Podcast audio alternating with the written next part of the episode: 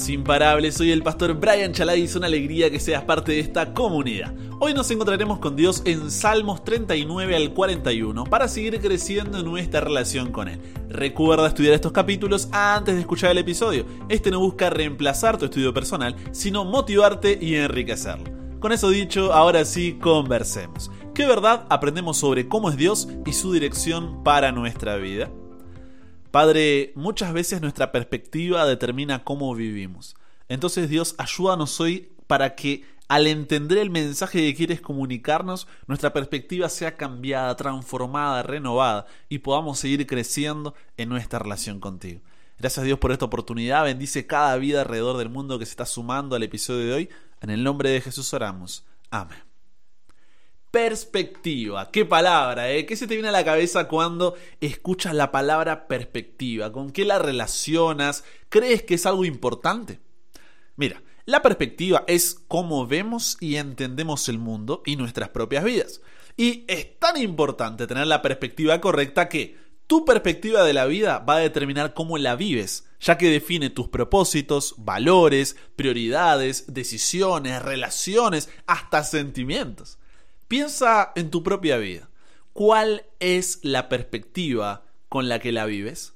¿De qué forma ves y entiendes tu existencia? Ahora, lo sé. En una generación como la nuestra, donde para la sociedad la verdad es relativa o líquida, y cada uno tiene su verdad y todas son correctas porque no hay verdades universales o absolutas, sino que todo es ahí, ¿no? Subjetivo, depende del contexto, del individuo el decir que hay una perspectiva correcta es como que, eh, eh, ¿cómo que perspectiva correcta? Produce cierto rechazo, ¿no?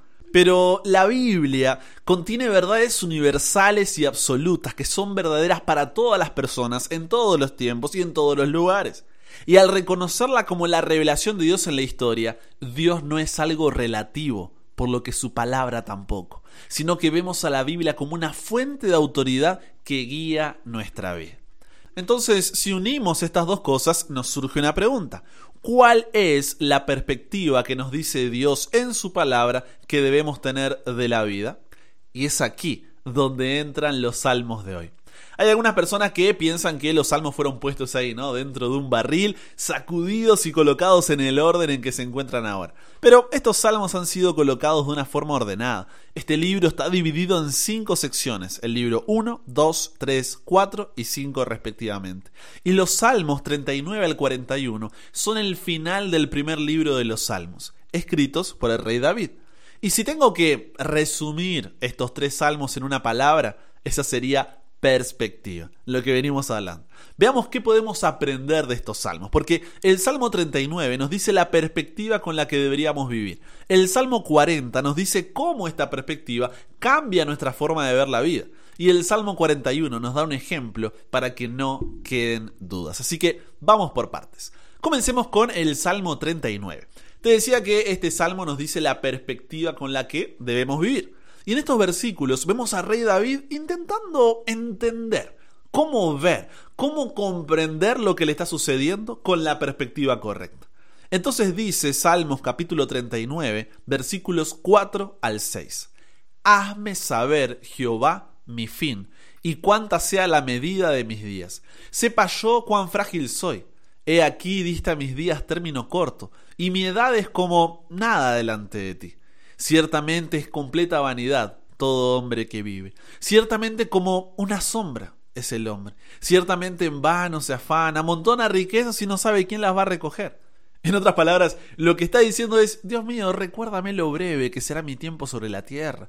Recuérdame que mis días están contados y cuán fugaz es mi vida. La vida que me has dado no es más larga que el ancho de mi mano. Toda mi vida es apenas un instante para ti. Cuanto mucho, cada uno de nosotros es apenas un suspiro. Nuestra vida es pasajera, de nada nos sirve amontonar riquezas y al fin y al cabo otros se quedarán con ellas. Y es que si te pones a pensar, la vida sin Dios no tiene significado, sentido, no hay una verdad última. Y tú puedes decir, ay Brian, no necesariamente, tú puedes darle un propósito a tu propia vida, algo por lo que valga la pena existir. Pero eso es una incoherencia. Decir que algo existe y que luego se le debe buscar un propósito es contrario a lo que la naturaleza nos muestra. Siempre es el propósito el que da la razón para la existencia. Por ejemplo, sería como, no sé, decir que este micrófono con el que estoy grabando, lo que estás escuchando ahora, simplemente existió. Y luego tuvimos que buscarle un propósito. A ver, ¿para qué sirve esto? Ah, mira, amplifica la voz. Ah, mira, ¿puedo grabar? ¿Tiene sentido? Mm, no es así. Ante el propósito de amplificar la voz humana, creamos el micrófono. ¿Logras verlo? Tú puedes pensar miles de ejemplos más, pero lo que voy es que el propósito siempre es lo que define la existencia, nunca al revés. ¿Estamos de acuerdo? Buscar significado sin absolutos es como un ciego desorientado que lanza un dardo a un objetivo cósmico a miles de millones de kilómetros de distancia. Incluso si por casualidad lanza el dardo en la dirección correcta, no tiene la fuerza en su brazo para que el dardo llegue al destino deseado. Y encima, esto de encontrar nuestro propio propósito y sentido de la vida es una ilusión construida sobre una base terriblemente pesimista, ya que no importa lo que logremos, el universo acabará por destruir todo nuestro trabajo. Y no seremos más que un poco de polvo dispersado en el universo. El rey Salomón definió la perspectiva de que la vida en esta tierra es un fin en sí mismo diciendo, vanidad de vanidades, todo es vanidad. Eclesiastés capítulo 1, versículo 2. Por eso el rey David termina la idea diciendo en el Salmo 39, versículo 7, entonces Señor, ¿dónde pongo mi esperanza? Mi única esperanza está en ti. Si toda tu vida consistiera solo en el tiempo que estarás sobre la tierra, te sugeriría que dejes de perder tu tiempo escuchándome en este momento y que aproveches tu vida haciendo cualquier otra cosa ahora mismo. Podrías olvidarte de ser bueno, hacer lo correcto, no tendrías que preocuparte por las consecuencias de tus actos, podrías darte el gusto de dedicarte completamente a ti mismo, porque a la larga tus actos no tendrían ningún tipo de impacto. Ahora, el problema del pensamiento que te acabo de compartir es que esto no es así, sino que en realidad todo acto en nuestras vidas toca alguna cuerda que vibrará en la eternidad. Cuando entiendes que tu vida aquí en la tierra es el escenario, la escuela primaria, el ensayo, el entrenamiento antes del partido, el trote de calentamiento antes de la carrera, el preámbulo de la verdadera vida que Dios quiere para ti en su presencia por toda la eternidad, tus valores cambian haces uso de tu tiempo y dinero de una forma más sabia, le das un valor mucho más alto a las relaciones y al carácter que a la fama, la fortuna, los logros, reordenas tus prioridades y como Pablo en Filipenses capítulo 3 versículo 7 dices, todo lo que para mí era ganancia, ahora lo considero pérdida por causa de Cristo, porque comprendes que tu vida en la tierra es solo un pequeño paréntesis en la eternidad. Constantemente somos llenados de mensajes que directa o indirectamente nos dicen, hey, la vida es una sola, hay que aprovecharla, ¿te suena? La vida es demasiado corta como para... Pero necesitamos ser una generación que mantenga en mente la visión de la eternidad y el valor de la misma en el corazón. Ahí está el verdadero sentido de la vida.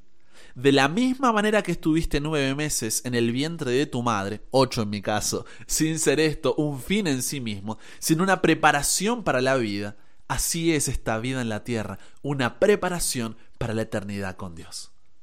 Pregúntate, ¿estoy viviendo mi vida con esta perspectiva? ¿Qué dicen mis principios, valores, prioridades, decisiones, relaciones y sentimientos sobre la perspectiva con la que estoy viviendo. Y luego reflexiona, ¿a qué voces le estoy dando lugar en mi cabeza? ¿Puedo decir que estas me ayudan a poner cada día mi vida en perspectiva o todo lo contrario?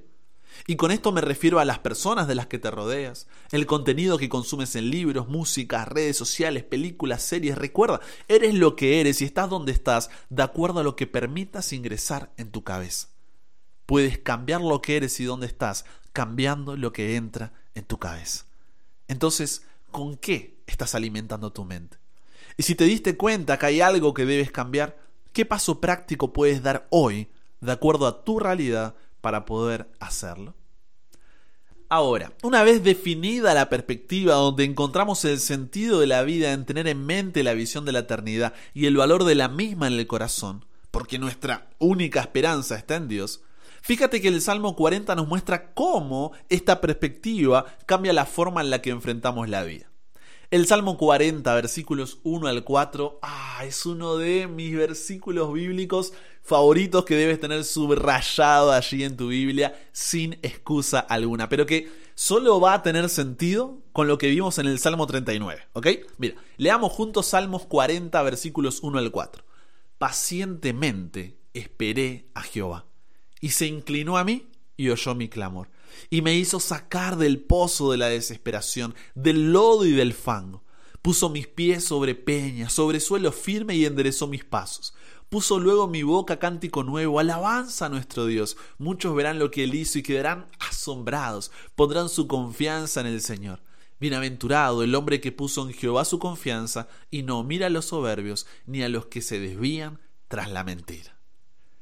Me gusta esa palabra con la que termina el pasaje, ¿no? Bienaventurado. Que podemos entenderla como feliz, dichoso, eh, bendecido. ¿Por qué? ¿Recuerdas cómo había empezado este primer libro de los Salmos? Salmos capítulo 1, versículos 1 al 2 dice, Bienaventurado el varón que no anduvo en el consejo de malos, ni estuvo en camino de pecadores, ni en silla de escarnecedores asentado, sino que en la ley de Jehová está su delicia, y en su ley medita de día y de noche. Y aquí está el punto que quería resaltar. Suena lindo la primera parte del pasaje que leímos, ¿no? Pero si cada día no pasas tiempo en la palabra de Dios y reflexionas sobre lo que Él te está diciendo, fácilmente vas a perder la perspectiva. Y esto es tan fácil que suceda como nos cuesta ser pacientes, ¿cierto? La mayoría de las veces intentamos levantarnos por nosotros mismos y para cuando nos damos cuenta, nuevamente estamos en el pozo de la desesperación, el lodo, el fango, porque no conseguimos enderezar nuestros pasos. ¿Te ha pasado? Y es que cuando las cosas no salen como queremos o en el tiempo que esperábamos, lo primero que hacemos es dudar de la fidelidad de Dios, ya sea en pensamientos, palabras, actos. ¿Por qué pasa esto? Por orgullo, soberbia, arrogancia que nos hace pensar que seríamos mejores dioses que Él. Pero si cada día alineamos nuestra perspectiva con la palabra de Dios, recordaremos que Dios es fiel. Siempre lo ha sido, siempre lo será. Como dice segunda de Timoteo capítulo 2 versículo 13, si fuéramos infieles, Él permanece fiel porque Él no puede negarse a sí mismo. Sincérate, ¿cuál es tu pozo de la desesperación? ¿Cuál es tu lodo cenagoso, tu fango? Eso que no te permite avanzar porque te das contra el suelo una y otra vez. Esto, ¿te ha llevado a dudar de la fidelidad de Dios, ya sea en pensamientos, palabras o actos? ¿De qué forma tu orgullo, soberbia y arrogancia tienen que ver con eso? Ahora, examina tus hábitos. ¿Puedes decir que reflexionas en la palabra de Dios constantemente? Buscas cada día alinear tu perspectiva distorsionada por el pecado por la perspectiva de Dios que te permita mantener en mente la visión de la eternidad y el valor de la misma en el corazón. Si no es así, ¿qué es lo que no te permite hacerlo y qué paso práctico puedes dar hoy para cambiarlo? Finalmente, el Salmo 41 nos da un ejemplo de esto en la vida de David. En este salmo vemos a David en tiempos de dificultad y traición por amigos y enemigos.